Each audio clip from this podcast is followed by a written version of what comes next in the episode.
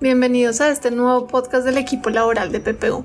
Mi nombre es Carolina Porras, socia del área y el día de hoy en compañía de Isabela Huertas les expondremos un resumen de las más recientes normas que han sido emitidas y que se encuentran relacionadas con temas laborales.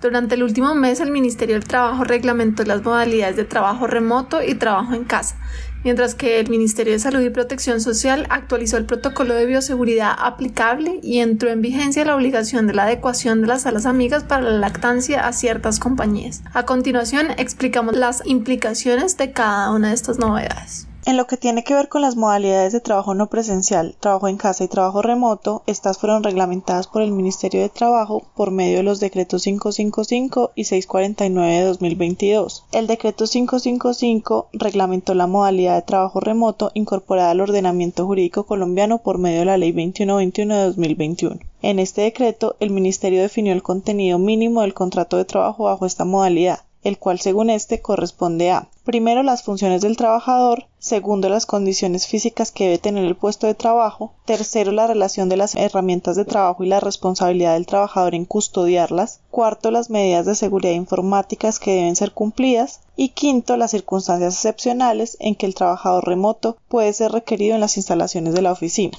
Adicionalmente, por medio del decreto, el Ministerio definió que son obligaciones del empleador de trabajadores remotos informar a la ARL el lugar de prestación de servicios y allegar copia del contrato de trabajo e incluir dentro del sistema de gestión de seguridad y salud en el trabajo los riesgos y medidas de prevención para este tipo de trabajadores.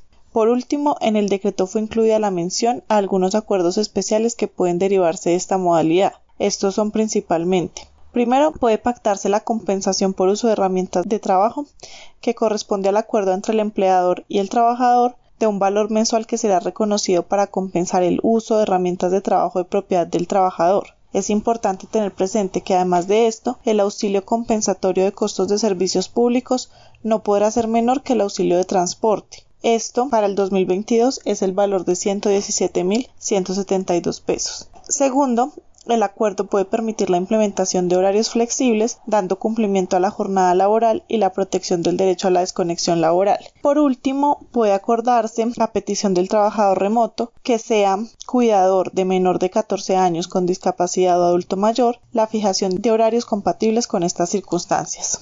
Ahora bien, respecto de la reglamentación de trabajo en casa, modalidad que fue incorporada al ordenamiento jurídico por medio de la Ley 2088 de 2021, el Ministerio del Trabajo, por medio del Decreto 649 de 2022, procedió con la definición de las situaciones ocasionales, excepcionales o especiales en las cuales se puede desarrollar esta modalidad de trabajo. Estas situaciones corresponden a hechos extraordinarios y no habituales, que se estima como superables en el tiempo y atribuibles a situaciones externas o extralaborales o propias de la órbita del trabajador o del empleador que permite que el trabajador pueda cumplir con la labor contratada en un sitio diferente al lugar habitual de trabajo.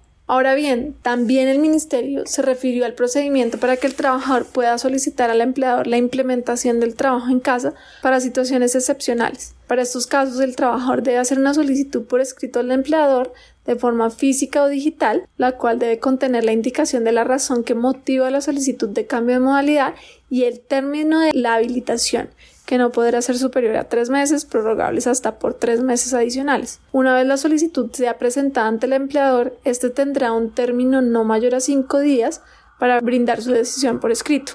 El Ministerio también aclaró las obligaciones del empleador bajo esta modalidad, las cuales son, primero, comunicar la ARL de la modificación, segundo, implementar un procedimiento para proteger el derecho a la desconexión de los trabajadores correspondientes, tres, capacitar a los trabajadores sobre el uso de las tecnologías de la información y comunicación, cuatro, incluir esta modalidad de trabajo en la metodología para la identificación, evaluación y control de riesgos. 5. Dar a conocer los mecanismos de reporte de accidentes o enfermedades laborales en esta modalidad. 6. Realizar programas para la protección del derecho a la intimidad, privacidad y dignidad humana de los trabajadores. Y 6. Programar actividades de bienestar de manera virtual o híbrida. Por último, el Ministerio estableció algunas particularidades de la ejecución de funciones bajo esta modalidad.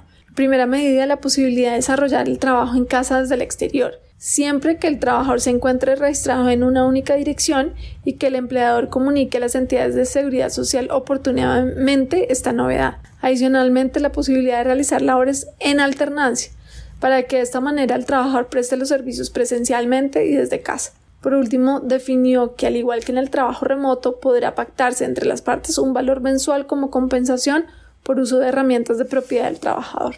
Cambiando de tema, pasamos a la resolución 692 de 2022 del Ministerio de Salud y Protección Social, por medio de la cual fue actualizado el Protocolo General de Bioseguridad aplicable para todas las actividades económicas, sociales, culturales y de la Administración Pública en Colombia. Las principales novedades incluidas en la resolución son la eliminación de la obligación del uso del tapabocas en lugares cerrados, siempre que el municipio cuente con una cobertura de vacunación con un esquema completo del 70% mínimo y una cobertura de dosis de refuerzo del 40%. No obstante, se mantiene la obligación del uso de tapabocas en las instituciones de salud, hogares geriátricos y transporte público. Entre las ciudades que no están obligadas al uso del tapabocas se encuentran Bogotá, Medellín, Barranquilla, Bucaramanga, Ibagué, Armenia, Manizales y San Andrés. Ahora bien, respecto de las medidas en materia laboral, es importante tener en cuenta que el empleador ya no deberá tener un sistema de verificación para el control de casos positivos, como tampoco deberá implementar protocolos especiales de limpieza y desinfección en los lugares de trabajo,